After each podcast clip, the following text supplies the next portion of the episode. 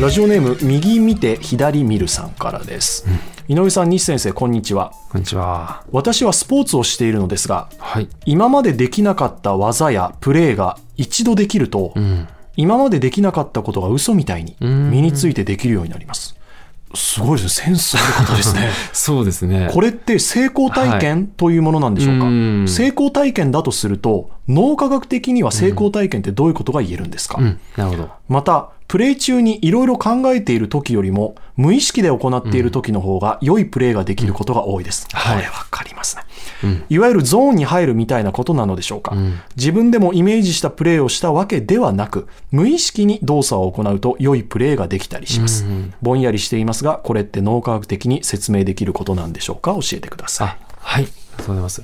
あの、結構まあスポーツをされてる方って、はい結構そういう体験されることあるかもしれないんですけど。あるかもしれないですね井上さんとかどうですか？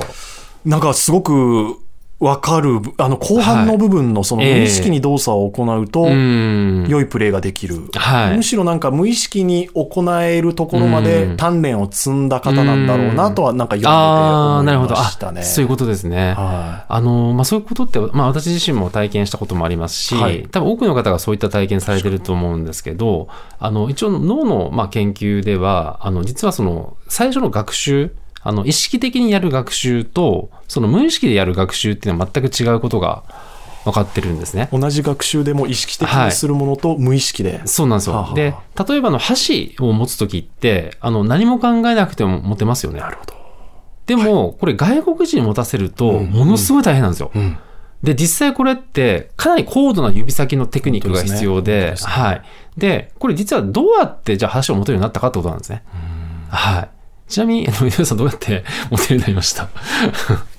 もうでも多分はい記憶にない頃、ええうん物心つく前に、はい。まあ多分親がうん。しつけてくれたんでしそょううね。ですよね。なので私たちはその箸を持てるまでに何度もこう練習したと思うんですね。で、こういったおそらくなんですけど、その自動車の運転もそうなんですけど、最初はあの意識で考えると思うんですよ。はい。あの、例えばクラッチ入れて、あの、なんかあアクセルどっちだったかなって頭で考えて、で、それでやるんですけど、で、そうすると、あの、どうですか？スピードってどうですかね？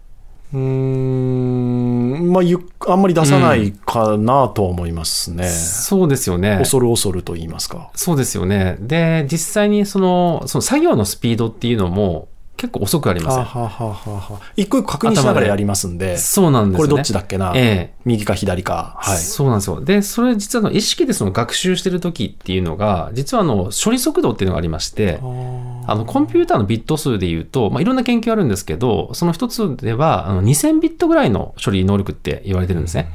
はい。で、一方で、その自動的にやってしまうものっていうのを、その無意識化の学習っていうのがあるんですけど、で、そこが、あの、どのぐらいの処理スピードかっていうのがあありまして、これどれぐらいだと思います？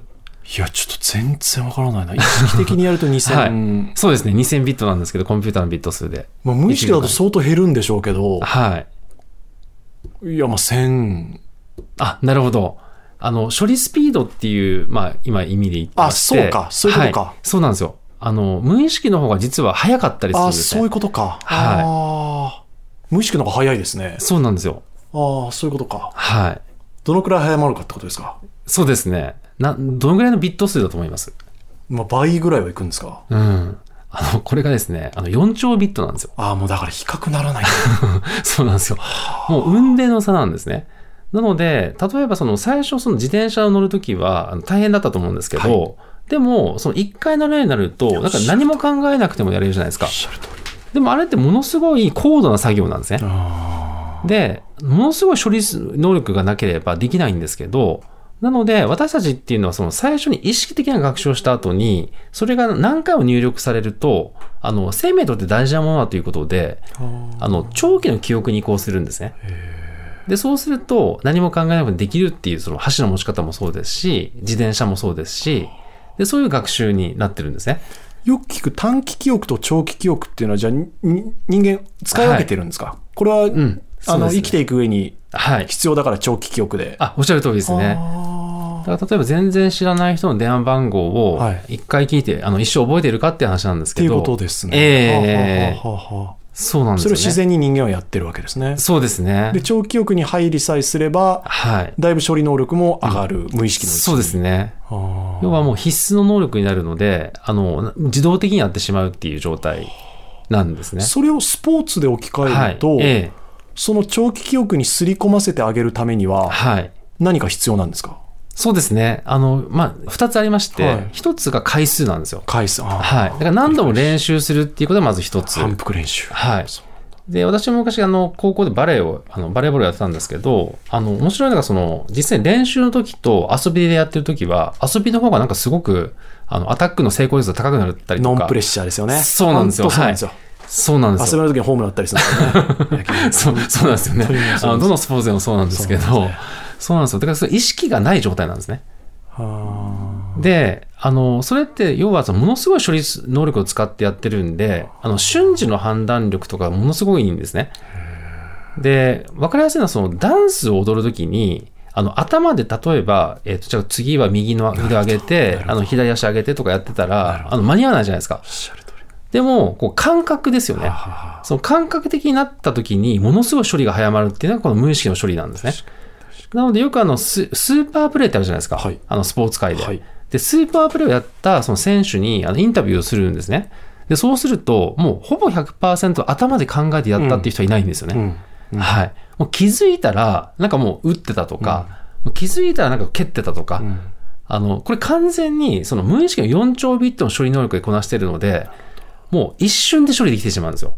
はい。で本人も説明できないわけですもんね。そういうことなんですよね。あはい。ーなるほど。はいっていうことが、まあ、今回起きてるのかなっていうのは、はい、あの、感じましたね。はそれで言うと、ええこれ前半は。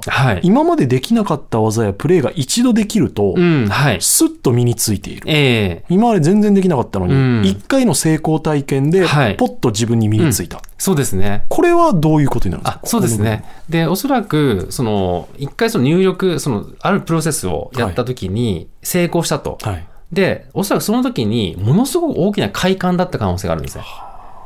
で、実は、あの、長期記憶に移行するもう一つの仕組みがあって、それが大きな感情レベルなんですよ。それは痛みもいいんですね。なるほど痛痛みも快感もどっちもありなんですよ。喜怒哀楽何でもいいんですか？そうですね。はい。とりあえず、トーンって何か振り切れることが大事。そういうことなんです。はい。なので、ものすごい嬉しい喜びを感じると、その喜びっていうのも、実はこれは、えー生命と大事なものだって。例えば、ある食べ物を食べた時ものすごい美味しかったと。で、これ忘れますかね？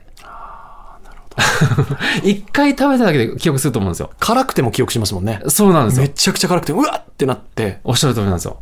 なので、多分この成功体験の時に大きな快感が紐ついた可能性があるんですね。なので、長期移行しやすくなって、で、再現しやすくなったっていう可能性があるかもしれないですね。じゃあ裏を返すと、その、快感の高いレベルに持っていってあげると、はい。長期記憶に結びついてくれるっていう逆算はできるわけあ、そういうことですね。はい。そういうことが期待できると思いますね。はい。これはじゃあ別にスポーツに限らずでいいですあ、かおっしゃる通りですね。はい。あの、音楽もそうですし、あの、楽器の演奏もそうですし、はい。じゃあ完全にこれ二つともそうですね。成功体験というものもそうですし、そうですね。無意識のゾーンに入るっていうのも。もそうですけど、はい。長期的な記憶に刷り込まれた証を、はい。だこの右見て左見るさんは体感したってことですね。そうですね。それを身をもって体験されたっていうことだと思いますんで。はだから今、あの、お聞きいただいている方は、スポーツもそうだし、仕事もそうだし、日常生活もそうだけれどもい。、はい。長期記憶に刷り込ませるうん。ことを逆算してなさった方が、そうですね。処理能力がうん4兆でしたっけ？そうですね。4兆ビットになりますので。4兆ビットにはい。ええ普段やってるのが2000だとすると、それが4兆に。移行できる可能性がある。そういうことですね。面白いだからそういった意味では、あの、感動しにくい方っていうのはちょっと長期記憶に移行しにくいかもしれないんで、はこれって何ですか、ええ感動しやすい人と感動しにくい人ってでもいるじゃないですか。どっちい。はい。がいいのかいいええはい。まあ、これはあの、一つあの、報酬系の、あの、活性化度合いなので、例えば先ほどのあの、男性ホルモンの量とはいはいかはいはい。が多いと、あの、多分、なんですかね、意欲をかき立てられやすいっていう方もいらっしゃいますし、これでも年齢とともに下がっていきますよね、感動レベルっていうのは。どうしても。そうでもないそうですね。あの、感動の質が変わっていくっていう感じで、で、で実はあの、ドーパミンとか、そのアドレナリン、あえっと、ごめんなさい、えっと、男性ホルモンっはいていうのは、加齢とともに減っていくんですね。はいはいはいはい。で、一方で、増えていくホルモンがあるんですよ。逆に。で、これが、あの、オキシトシンっていうホルモンで、あの、人とのつながりを感じたときに幸せだなって感じがあるじゃないですか。あれが増えていくんですよ。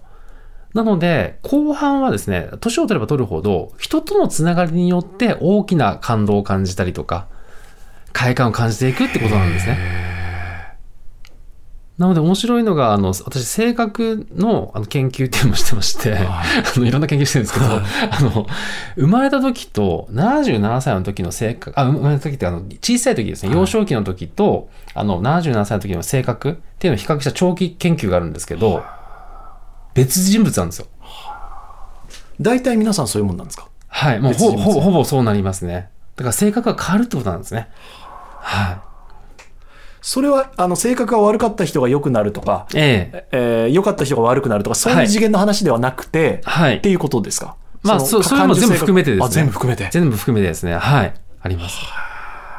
で逆に言うと性格が変えられるってことですね。人が変えられる、おっしゃってる。そうですね。あの、性格の理論っていうのがあって、あの、性格っていうのは、その後天的、あの、生まれつき持ったもの気質って、あの、性格理論では言うんですね。あの、そういう研究分野があって、はいあの、パーソナリティっていうのは気質と性格からできていて、気質っていうのは遺伝的に決まっているものなんですよ。はあ、はで、これが50%ぐらいなんですね。あ、50か。で、後天的に獲得したものを含むものを性格って呼んでるんですね。なので、あの、例えばそれは、あの、痛みの学習をして、例えば自分はこう臆病だって思って、例えば新しいことにチャレンジするのはめんどくさいっていう方は、あの、もともとそうじゃないかもしれないんですよ。うんうんうん。気質は変わらないんですよね。そうなんですよ。んうんうんあの、はいはいやってて、なんかうまくいかなかった諦める赤ちゃんって見たことあります？ああ、なるほど。ないじゃないですか。でも、そのうま、あの、新しいことにチャレンジした時にうまくいかなかった。うんその痛みの体験があると、人は学習してしまうんです、そこから。で、そうすると、新しいことイコール痛み、そうするとやめとこうみたいな形になって、それが自分の性格だって、こう勘違いしてしまってるんですね。はい。だから、ただそういったものは、あの、ある意味こう脳の、要はネットワークができただけなので、それがこう、加齢とともにこう、いろんなこう、きっかけで変わっていくことがあるんですよ。はあはあはあはい。で、脳科学の研究でもあの消去学習っていうのがあるんですね。はい。あの、実はあの、痛みからできた学習を恐怖学習っていうんですよ。恐怖で学習したことっていうのは、あの、消極学習っていうのがあって、あの、同じことをやったときに、いい結果が出たらどうですかね？嬉しいです。ですよね。はい。で、それを一回やると、あの、学習が消去されるっていう、恐怖学習は消去されるっていうのがあるんですね。はい。だからその新しいことにチャレンあの例えば異性に例えばあの好きな異性に告白して振られたと、はじゃあ俺俺モテないんだって思うかもしれないんですい。ね。はい。でもあの他の人に例えばたまたま声かけた時に成功したら、はあのモテないっていうその痛みが消去されるっていうはのを学習するってことなんですよね。はだから性格ではそういうふうに刻々とこうあの人生の中で変わっていくってことなんですね。だからそうですね。一つ一つの事象事象に対して、ええ結構コロコロ人間ってやっぱりうん、不安定なんですね。そうですね。ある意味で今のそうそういうことなんですよね。おっしゃる通りですね。性格の部分はある程度はい50%の部分はあええる程度変わるし変えられるし、はい。でもそれと性格が変わる部分と気質を持ち合わせてるっていう部分は別個に考えた方があそうですね。やっぱり自分と向き合いやすいというかおっ、しゃる通りですね。いやすごく勉強になりますわ。はいあよかったなんかですね性格だけで考えてたので、はい性格は変わる変える変えられるかみたいなよく議論ありますけど、えーはいはいいや。そうではなくて気質と性格を持ち合わせてるそうです5050ねではい。というふうに考えると、ん半分の性格は変えられるんだおっしゃる通りですね。はい。ああでもこれはすごくなんかストンと落ちました。あ、よかったです。いやいやいやありがとうございます。いつもながらありがとうございます。ありがとうございます。リスナーの皆さんからもね引き続き日産に聞きたいことを募集いたします。懸命に日産への質問や脳科学ノーライフと書いて井上ドアのメールアドレスへと送ってください。ドアアットマーク TBS.CO.JP doa アットマーク TBS.CO.JP です